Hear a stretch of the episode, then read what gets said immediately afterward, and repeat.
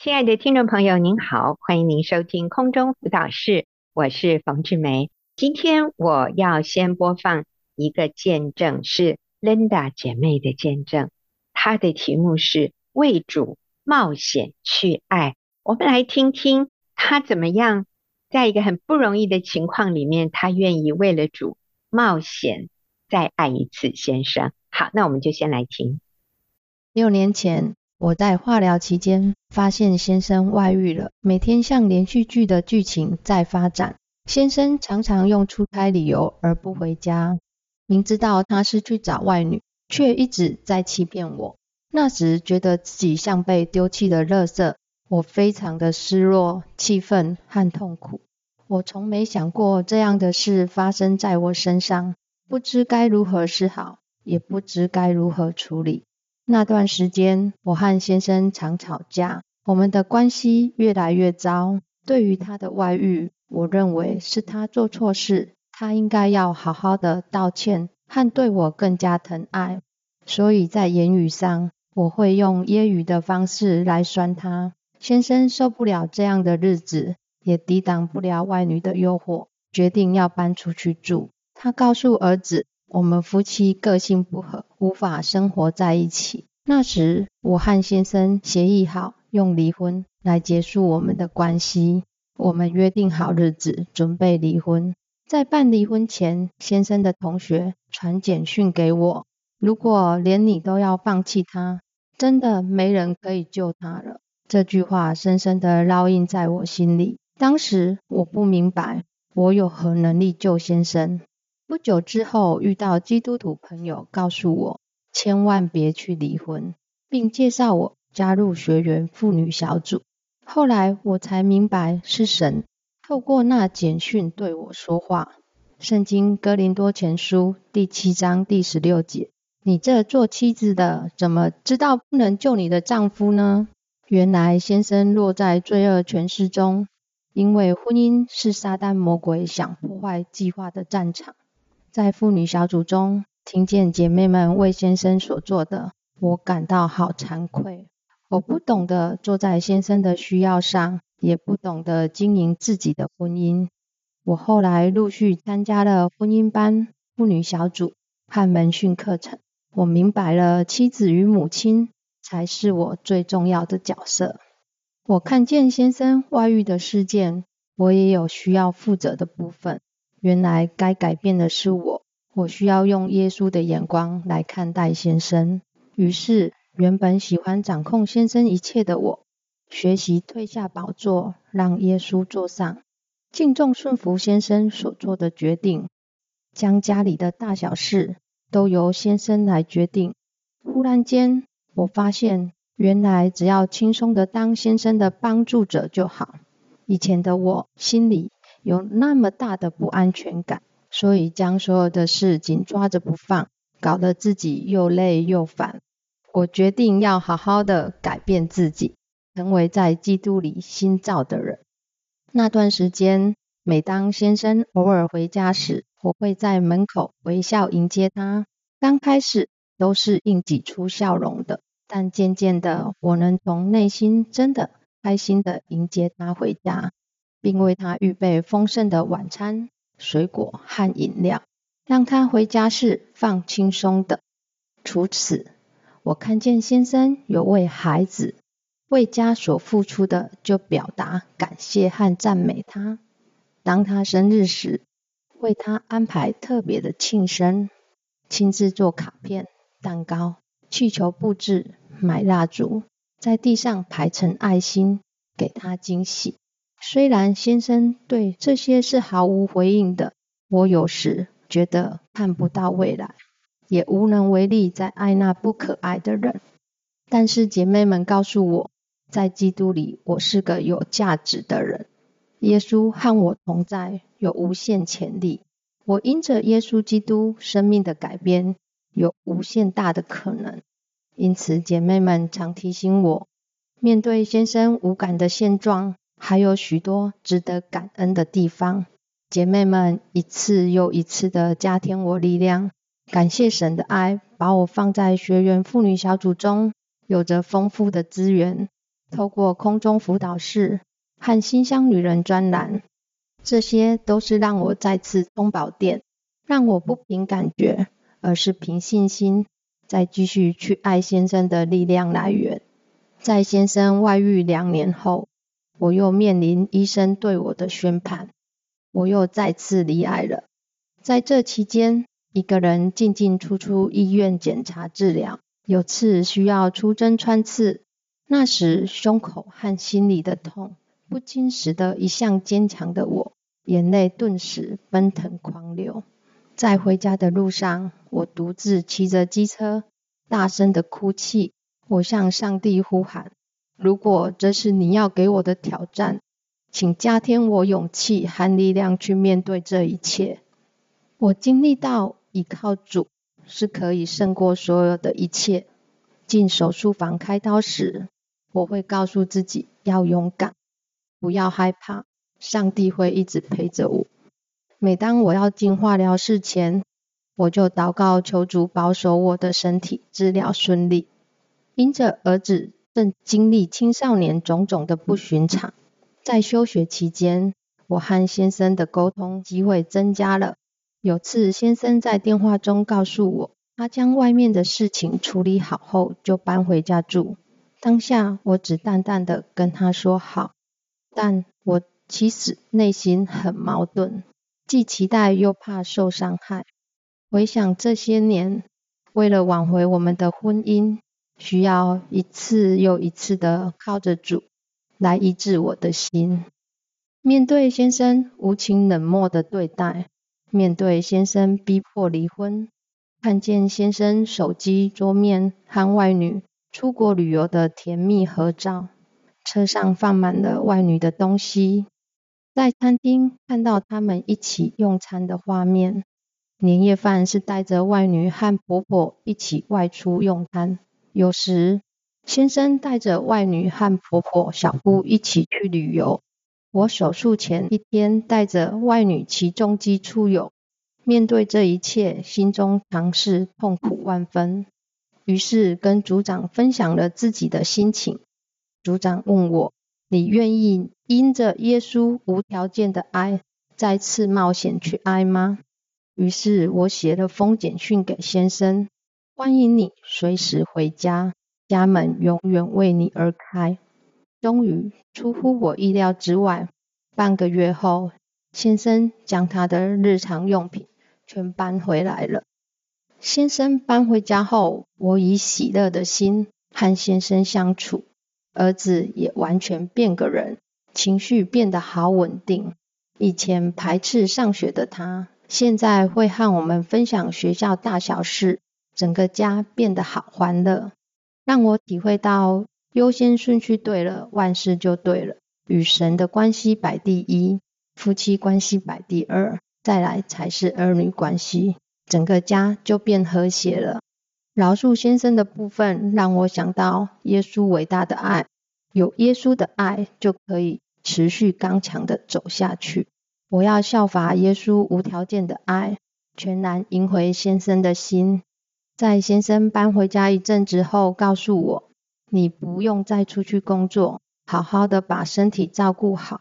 我问他：“你要养我一辈子吗？”先生回我：“是的，把身体照顾好，是对我最好的回报。”现在的先生常常给足了生活费，也常常问我身上还有钱吗？够用吗？这些话和当时不给生活费且逼迫我签离婚的先生全然不同。回想在挽回婚姻的初期，想与先生有更多的相处机会，有时会跟先生提议，我们一起带着儿子过夜出游，都会被先生拒绝。先生告诉我，儿子要过夜出游，他会带他去，不想和我有更多的相处，也不想给我机会。我们是没有未来的。然而，现在的先生常常带着我和儿子一起过夜出游，还会带着我骑重机环岛。有次在饭后，全家坐在餐桌上聊天，聊着过去出国去了哪些国家，发生了哪些趣事。先生提议我们何时再出国玩呀？有好多好大的转变。儿子与先生的关系越来越好。在高三家长日，我和先生一同出席。当天只有我们一对家长参加。看见先生乐意和我一起参与孩子的一切。先生回来初期，每当儿子问我任何事时，我会跟儿子说：“问问爸爸。”有次儿子不耐烦地跟我说：“为什么又要问爸爸？”但经过了好几次。儿子知道爸爸才是家中的头。有天，儿子手机坏了，先生带他去买了一只手机。于是我提醒儿子，是否要写讯息给爸爸，跟他说声谢谢。儿子当晚写了好长的讯息给先生，谢谢爸爸，也知道爸爸在外面工作很辛苦。偶尔先生应酬很晚回家时，儿子会询问爸爸是否需要去接他。看到他们父子互动这么良好，能够修复之前先生缺席的日子，真的很美好。这些年来，好感恩神，每当在困难中，他是我的依靠，也是让我有往前走的力量。也想鼓励在婚姻风暴中的姐妹，不要放弃你们的婚姻，用耶稣的爱赢回你们的幸福。嗯，我听了真的是好感动。我觉得 Linda 以今天的价值观，她真的有无数次有数不清的理由可以跟先生离婚了，但是她没有。然后我们看到她今天经验到甜美的果实。那我们就休息一会儿，等一下我要邀请玉英跟我一起，我们来回顾一下，我们来分析一下 Linda 她当时遇到的是哪些困难，还有。最后，他做对了哪些事来挽回婚姻的？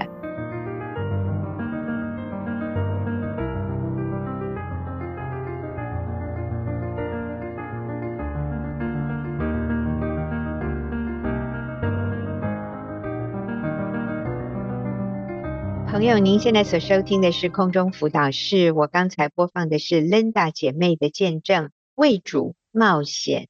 去爱，那是因为他的组长跟他说：“你愿不愿意冒险再一次的去爱你的先生，赢回他？”因为常常我们都觉得看不到未来，我们觉得无能为力，我们灰心想放弃。但是要再爱一次，确实是需要冒险的。所以我请玉英来跟我们一起分析一下。Linda，她遇到哪些困难？还有她做对了哪些事？玉英你好，冯姐好，听众好。是，那你就告诉我们，你听完以后，你觉得当时 Linda 在风雨飘摇啊、愁云惨雾中，当时有哪些不容易的地方？第一个就是她当时其实自己的身体是非常虚弱的，因为她正。面临癌症，然后在化疗，在身体最软弱的时候，最需要的就是家人的陪伴、支持跟照顾。可是这个时候，最软弱的他却面临先生外遇，而且先生还无情的搬出去，觉得说：“哦，那我跟你相处不了了，我们个性不合，要离婚了。”他需要独自面对。照顾孩子，可能还有当时他自己是要有工作的，因为先生后来又决定不给家用。嗯、哇，我就觉得一开始他没有认识神，就面临这么多的困难，然后他选择要离婚嘛。嗯、那我们知道后来他信主挽回婚姻也不是那么顺利的，他不断做对的事，先生是没有回应，而且是冷冰冰的。不仅这样，先生外遇两年后，他癌症又复发，嗯，然后他。面对自己要去看医生，孩子又要休学，嗯，在这个过程中，哇，又看到先生的手机外女是他的桌布，嗯、然后去婆家过年是带外女去的，嗯、车上放满了外女的东西，真的，我觉得如果看到这里会觉得很绝望，哎，就觉得好像这个男人的心已经完全不在他身上啦，不给生活费。嗯拒绝带他出游，可是却带外女骑重机。嗯，哇，嗯、就觉得这个婚姻好像没有盼望。对，而且他说他要动手术，的前一天，先生还骑重机带外女出游，对他不闻不问，他都要自己去医院手术。哦，这是什么日子啊？这是什么样的男人呐、啊？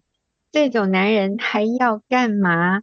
哦，简直是太离谱，太不像话啊、哦！我真的觉得，当时 Linda 所遇到的困难是雪上加霜，而且真的就像他说，看不到未来，觉得无能为力，我无力再挽回了，够了。我不玩了，我要放弃了。我在想，百分之九十九点九的人可能遇到像他一样的难处的时候，都会选择放弃。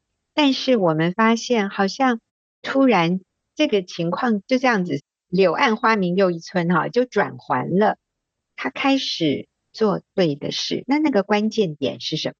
我觉得上帝真爱他耶！有一位基督徒朋友。传福音给他，他认识耶稣，嗯、而且在传福音给他之前，还有一个他先生的同事传了一封简讯，跟他说：“你如果现在就放弃你先生，准备跟你先生离婚的话，他就永远没救了。”听起来这个先生的朋友不是基督徒，可是就是有这样的一个人传一个这样的简讯给他了一个疑惑。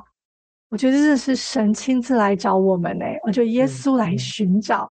这位破碎的女人，这个女人其实人生充满了非常的绝望，可是耶稣来寻找他。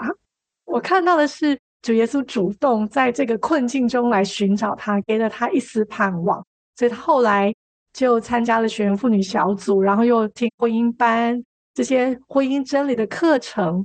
我觉得他的心非常的谦卑柔软，嗯，她不是一直揪住先生对他的错。他听了这些课程，他的第一个反应是：哦，我做错了，哦，我过去有很多没有做对的地方。我觉得他最棒的就是他接受耶稣，而且他谦卑面对自己过去的问题，在这个婚姻上他可以负的责任。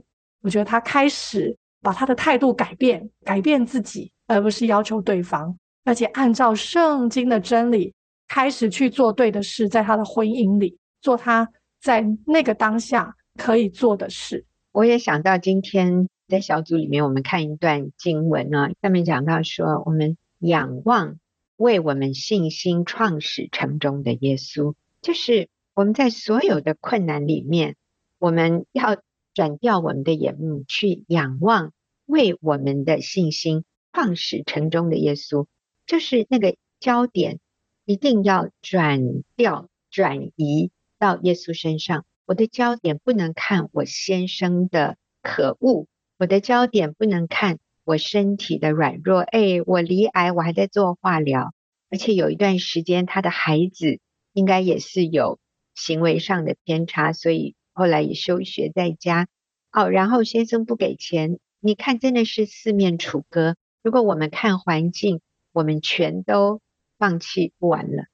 可是当我们仰望耶稣，我们调转眼目仰望耶稣的时候，是主耶稣为我们的信心创始成终，就是主耶稣开始，是他把信心给我们，然后他负责让我们的信心能够坚持到底，让我们能够忍耐这个困难的过程。耶稣是创始成终的神啊，所以是好有盼望的。所以在最绝望的时候，我们仍然可以调转我们的眼目，然后有一个新的开始。我好喜欢他讲的，他说：“你看不到未来，你觉得无能为力，可是这个时候仍然可能可以有转机。耶稣就是那个转机。所以这个时候，他参加了妇女小组，他认识了耶稣，他看见自己的价值。他说：‘我有无限大的潜力和可能。’哎，哇！”他开始讲那个充满信心的话，然后他做了哪些对的事？第一个，他开始发现他以前都不会去尊重、敬重或者顺服先生的决定。其实那时候先生还是离家哦，可是我想他跟先生在孩子上或各方面接触的时候，他都开始学习尊重先生的决定。然后他说：“我改变自己，做我自己觉得可以做的事。”先生偶尔回家，他就微笑迎接先生。嗯、刚开始他说：“哦，我是勉强自己。”后面就越做越自然，越开心。然后觉得这是凭信心在做，不凭感觉。然后他还会帮先生准备回家的水果饮料。你看，先生是偶尔回来，他就这么做了。然后刻意的注意到先生有为家为孩子付出的，就感谢赞美，而不是去挑剔他没做到的。我相信要挑剔先生没做到的，比他做到了应该更容易些。但是我觉得他真的就是定义啊，就是找找找先生做对的地方，然后感谢赞美他。哇，还给先生庆生，做惊喜卡片。我觉得还有就是优先次序。他说最重要的优先次序，神第一，夫妻关系第二，接着才是亲子关系。更重要的一件事就是，我觉得他参加小组，因为除了我们与神的关系之外，我们真的很需要一群同伴，有正确的真理陪伴我们，然后扶持我们走在这条不容易的道路上。我觉得神要我们彼此作伴，哈，彼此扶持。你有见证人，如同云彩在我们身边，然后让我们一起跟随耶稣。我觉得这位姐妹，还有在她最困难中。她就呼求神啊，我觉得她不是转而把他的情绪倒在先生身上啊。我记得他说，当他一个人去做穿刺走回去，很孤单很难过，他就向神祷告，大哭诶，在神面前大哭。我觉得这是最棒的，就我相信那个是无数次、无数次的呼求。我相信上帝在无数次的他的孤单的时候，成为他的爱的源头。所以，当他的组长跟他说：“你愿意因为耶稣无条件的爱，再次冒险接纳这个外遇的先生想要回家的这件事情吗？”我相信是那个无数次的爱跟上帝的对话，跟主耶稣的对话，是帮助他做出正确的决定。真的，我也看到他想替先生庆生，然后还在地上摆那个蜡烛啊，把它变成一个心形哈，欢迎先生回家。然后他说：“先生对这些其实并没有回应，诶，并没有说‘哇，谢谢你’，或者没有任何被感动的样子。我我觉得我们常常在行善，我们做对的事情的时候，我们非常期待对方能够给我们一点点正面的回应，鼓励我们继续做下去。可是哦，我也要说，大部分。”我们所知道的情况，很多姐妹愿意开始做对的事，而通常先生都没有什么回应，没有什么让你觉得他有接收到，或者他很被感动，没有这种回应，那我们就会以为没有用，他都看不到，我不想做了啊，就像说我看不到未来，我已经。无能为力了，我没有力气再走下去了。那我真的是要提醒你，往往在他最没有回应的时候，很可能就是上帝大大动工的时候。那他里面其实是非常交战的，他只是没有表现出来。我发现，其实，在先生回转之前，没有什么迹象诶，还跟外女出去玩啊、疯啊这样子。可是就是。有一天，先生写一个 line 给他说：“我把外面的事情处理好以后，我就会回家。”就这样子哎。可是在这个讯息之前，其实没有任何迹象显示先生是要回来的，而且感觉先生好像越陷越深哎，跟外女好像越来越快乐甜蜜。但是其实上帝都在动工，所以我们不要凭眼见，我们要凭信心。所以，如果你问我说：“冯老师，我已经很努力了，可是我都没有看到他有什么改变，我都看不到我们的关系有任何转圜的迹象。”那你知道吗？我也要给你相同的挑战，就是你愿不愿意冒险继续爱下去？我鼓励你继续做对的事，看不到什么改变，绝对不代表。上帝没有在他的内心动工，有些个案里面，我们听到的是外女劈腿、外女跑的，呃，就是每一个人的故事都不太一样。但是我们看到 Linda，她先生回转之前，其实我们看不到什么迹象。Linda 做的最正确的事，就是她没有放弃，她就是继续做她该做的事。结果先生就回转了，然后我最后看到她先生的改变，除了说给他钱，先生还跟他说：“你不用上班了，你把自己身体顾好，就是给我，就是最大的回报。”哎，对，我觉得一个智慧的女人，这个时候要顺着先生讲，感谢老公给我的大恩哈。所以先生叫他辞掉工作，开始给他钱，还常常问他说。你的钱够不够？然后现在全家可以出去过夜、去旅游。其实这些就是先生不断的在跟太太说：“对不起，我以前错了，请你原谅我。感谢你愿意等候我，我真的非常非常的知道自己不应该。我真的感谢你，让我用一生来报答你。其实我想。”这是先生想说的，虽然他可能说不出来，但是没有关系，他用他的行动已经表达了。所以为主冒险去爱，尤其是你爱的是你的先生，如果是外面的人，就不要冒这种险，那绝对是错谬的。但是爱先生、爱孩子，是有的时候我们需要冒险，但是这是绝对值得的。好。谢谢玉英哈，我们休息一会儿，等一下就要回来回答听众朋友的几个问题。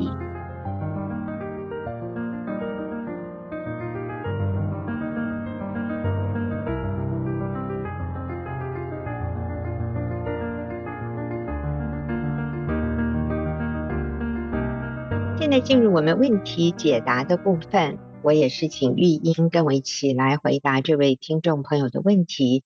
他说。我是太太，因为带儿子在公园玩，认识了一位爸爸，他是一个公司的老板，很照顾他的女儿，也和我的儿子玩。我儿子很喜欢找这位爸爸，这个爸爸也很关心我，鼓励我。我每天都很期待见到这位男人，我的心在动摇，然后我对先生越来越冷淡。请问我该怎么办？哇，听起来很像那种电影情节哈，就是妈妈带着孩子在公园玩，然后遇到另外一个爸爸带着他的孩子在公园，然后就是彼此有了一些认识了解。这位太太感觉到心动摇了，被这个男人吸引。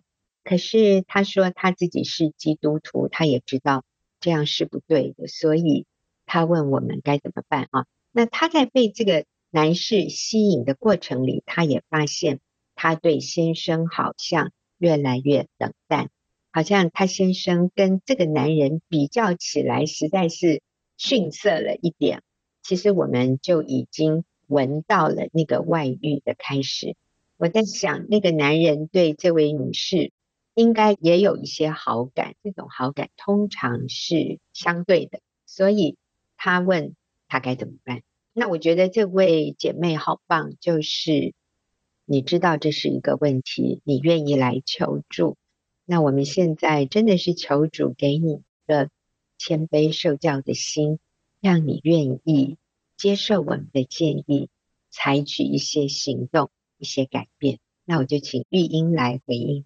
嗯，这个好典型哦，谢谢这位姐妹，很真实的说出她。里面的状况，然后我觉得她求助，她发现这是一个危机，就是个最好的开始，就是让这个罪曝光在阳光下。她想要听到能够拉住她的绳子，他自己知道他的心一直滑出去了，这个外遇真的是滑进去的，真的都不是刻意的。第一个姐妹，你非常棒，你很清楚这是一个错误的开始，就像圣经马太福音五章二十八节说。耶稣说：“只是我告诉你们，凡看见妇女就动淫念的，这人心里已经与她犯奸淫了。”我觉得耶稣说的是，你犯这个罪之前，其实你就是从意念开始。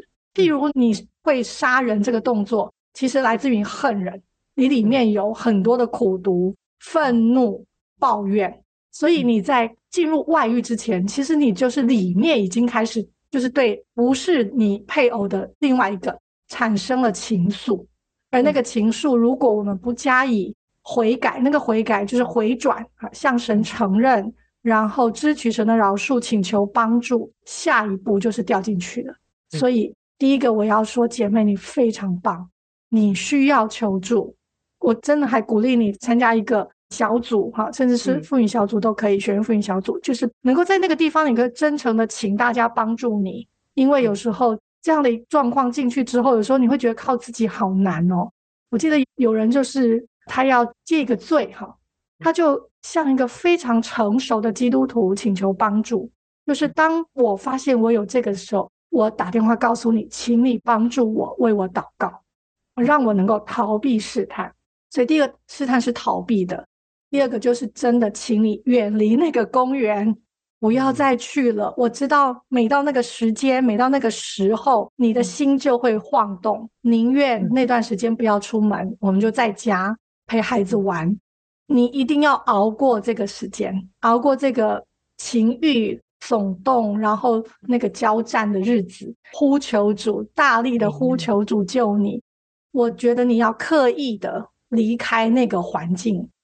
第三个，你会对先生冷淡是正常的，因为你现在的心已经跑掉了，你知道你的心有另外一个男人情愫。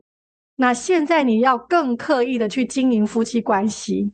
跟先生建立关系，最后一个就是我们要想一想，迷恋不等于真爱，因为现在我们对这个男人的印象都觉得很完美，哇，他是个公司的老板，他好爱小孩，我想他可能很会跟小孩玩，那可能这是你先生比较不擅长的，比较不会用话语来表达他的关心。可是我这样看，你先生应该是一个顾家、老实。也是信主的很忠诚的好男人，嗯，我们试想哦，如果翻过来你是那位先生的太太，你的先生带你们的孩子去外面跟别的女生这样聊天，好关心，我们还不要说他回家对太太可能是什么态度呢？如果今天换过来他是你的先生，你会觉得哇，我嫁了一个好老公，他好喜欢跟外面的女生。这样关心别人，然后回家都不做家事。我们看到的是他外面哇，他可以表达得非常好，很关心你。可是我们没有看到他在家里的样子。我们会非常的美化，无限的美化那个感觉，因为我们的心已经跑掉了。可是回到现实，我们来想想，有时候我们就是在迷恋中，所以我们没有就事实去分析、去思考，那我们就会把先生的优点淡化。然后强调先生做不到的地方，嗯，但是我们的先生很忠诚，然后对我们很好，可能很会做家事。然后我们先生有好多很棒的优点，可是现在都变成不在意了，因为我们被那个东西迷住了，被迷惑了。所以我们现在想象这段是一个多么棒的恋情，其实不然。当我们真正回到现实，它不是事实，它也不是真理。我们保守我们的心胜过保守一切。一生的果效都是由心发出，好，加油！是我们也有一些姐妹来到小组，就真的是哀求啊，就是哎呀，求你们救救我！我真的是抵挡不住这一个试探，我真的是不想跟随真理了，我不想再做合乎真理的事了，我自己做不到了，请你们救救我！所以，我真的要说，靠我们自己要来胜过。是不容易的，但是如果旁边有一群姐妹，他们了解，他们接纳你，他们也非常明白真理，我们在这样的一个团体中就是安全的。那这里有一节圣经箴言十六章二十五节说：“有一条路，人以为正，至终成为死亡之路。”有一条路，你知道什么路吗？我称它为情欲的路，迷恋的路。就像刚才玉英说的，这是迷恋，这不是真爱，这是来自于情欲的。当我们的情欲被搅动的时候，你就想要继续往前走。而今天的世界都跟我们说，你就跟着你的感觉走，你要听你心里的声音。可是常常那些都是情欲的声音，那是罪的声音。这个世界认为是好的，是对的。可是圣经提醒我们，警告我们，这条路至终成为死亡之路。最后你又发现，不像你想的那么美好。其实这个人并不爱你，很花心。他可以在公园里跟你有一些这种情愫。这个男人不可靠啊，赶快远离他。你家里那一个丈夫才是上帝给你最合适你要走一生道路的配偶。你先生才是最合适你的，你也是最合适你先生的。所以赶快悬崖勒马，回头是岸。这位姐妹。你很棒，但是我真的提醒你，你需要一个小组，那这是你自己的责任哦，你要为你自己负责，去找一个能够帮助你的地方，甚至每一个礼拜，你告诉他们，我这个礼拜有走在对的路上，请你们继续为我祷告。其实这是很重要的，跟一群走在正直的道路上的人一起往前走是非常必要的。那这位姐妹，你很棒，你愿意来求助，那我们就鼓励你要逃避试探，要学习重新爱你的先生。好，我们休息一会儿啊，再回来看最后一题。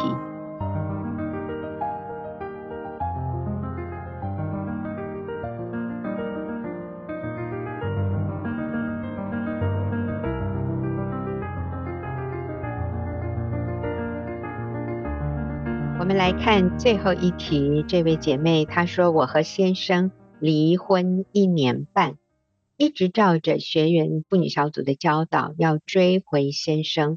我传感谢和道歉的简讯，传小孩的照片，也常替先生买些他爱吃的和需要的，也和婆婆保持良好的互动。但是先生说，他不知道要怎么样再喜欢上一个人。”他说：“觉得我陪伴小孩很辛苦，也知道我真心在付出，所以他想对我好一点，也一直想如何再喜欢上我。可是对我就是没有喜欢的感觉。那请问我还能做什么呢？”好，玉英姐姐，请问这位好宝贵的姐妹，她还能做什么？你先生正在跟你分享他的感受，诶，嗯，他真的跟你。谈心呢，男人谈心不是哦，我的感觉，他在跟你说，我我好想重新爱上你，怎么没有以前恋爱的感觉呢？他认为你应该让他爱上你，有那种 feel 哦，表示他很看重你，他正在爱上你，其实只是他自己不知道而已。他真的很努力的想要恢复你们之间的关系。其实离婚真的会让彼此的那个信任感。亲密感被伤害，我想这个离婚的关系让他受伤，他也会害怕。当然，这样被撕裂之后，你就要重新再复合，重新再有亲密的关系，他是需要时间的，他也是需要无数次的给他勇气，给他力量。所以你所做的都在帮助他，确定他可以做的让你满意。他如果在跟你复合之后，不会又要离婚，因为你们现在没有住在一起。住在一起，他会想到，那是不是我们重新在一起之后，又会面对很多冲突啊？我们又会吵架啊，我们又会撕裂啊，最后还要离婚。那不如保持现状，还能和平相处。他内心这些是男人说不出来的话，他的感受，他内心的伤。和过去这个撕裂的离婚的关系带给彼此之间的那个不确定感、不信任感、亲密感的破坏，是需要时间重新修复的。但是你的方向是对的耶，他好想重新爱上你哦，他都不知道他很爱你耶，他是想要爱上你，他是想要有那种浪漫的感觉了，可见得他在乎你。所以第一个。你做了一个非常好的示范，继续做就对了。你做在对的事上了，太棒了。其实，当他跟你说这个时候，你你说那怎么办？不要焦虑。第一个就是我们不焦虑，没关系，亲爱的，让我静静爱你就好。啊，我等你，等他情愿。圣经好多次告诉我们等候情愿，给他时间，也给你们的关系时间。但是你千万不要放弃，继续追求他。你问说如何重新让先生爱上我呢？我们没有办法让先生有恋爱的感觉，但是我们可以自己有恋爱的感觉。我们自己爱上先生，我们就是开心的做，放轻松的去做，不求回应。耶稣没有办法让每个人决定接受耶稣的救恩，但是耶稣却先为我们付上十字架上的代价。他决定先爱了我们，而且是世上的每一个人，每一个人，他都决定为我们献上自己，舍命救赎我们。他等候每一个人愿意回应他的救恩。我想，我们就来学习神如何爱我们，来爱先生，等候他情愿。那我们想一个恋爱的女人会怎么样呢？就是想到对方就会心动，然后当我们恋爱的时候，对他讲话的时候，我们会。不自觉的看着他，对他超级满意的，然后我们会不自觉的撒娇，说话都比较温柔甜蜜，他做什么都好可爱。我想姐妹我，你可以预备你自己的心，每一次都是主啊，你当起初的爱充满我，你自己说主啊，你让你的爱情充满我，让我看到先生的时候，我里面充满了爱，不只是我过去的爱，而是加上主耶稣的爱。当我看到他的时候，我里面又充满了喜悦和心动。你知道这个灵会感染哦，这个灵就感染他，感受到你，你是亲近他的，你是爱他的，你是对他满意的，你是渴望坐在他的需要上的，你是了解他的，你是不容易受伤的，嗯、觉得说他说这些话你就退缩的，你是真心的，默默的愿意爱他，等候他。你就是有一个坚定的信心，而且坚定的信念，就是我一生只有他是我的先生。嗯、无论今天他有没有决定要跟我复婚，在我生命中，我定义做一个决定，他就是我一生唯一的先生，也是孩子唯一的父亲。当我们这样定义的时候，那个圣洁的爱就会同时注入在他和你之间。我相信、嗯。这个未来是很有盼望的。是，我也提醒一下，就是因为你们是离婚的状态，所以这个时候要持守圣洁，就是在亲密性关系上面，我们仍然要等到复婚以后，有正式合法的婚姻以后，我们才来进行。我们也要让对方了解，真爱跟情欲是不一样的。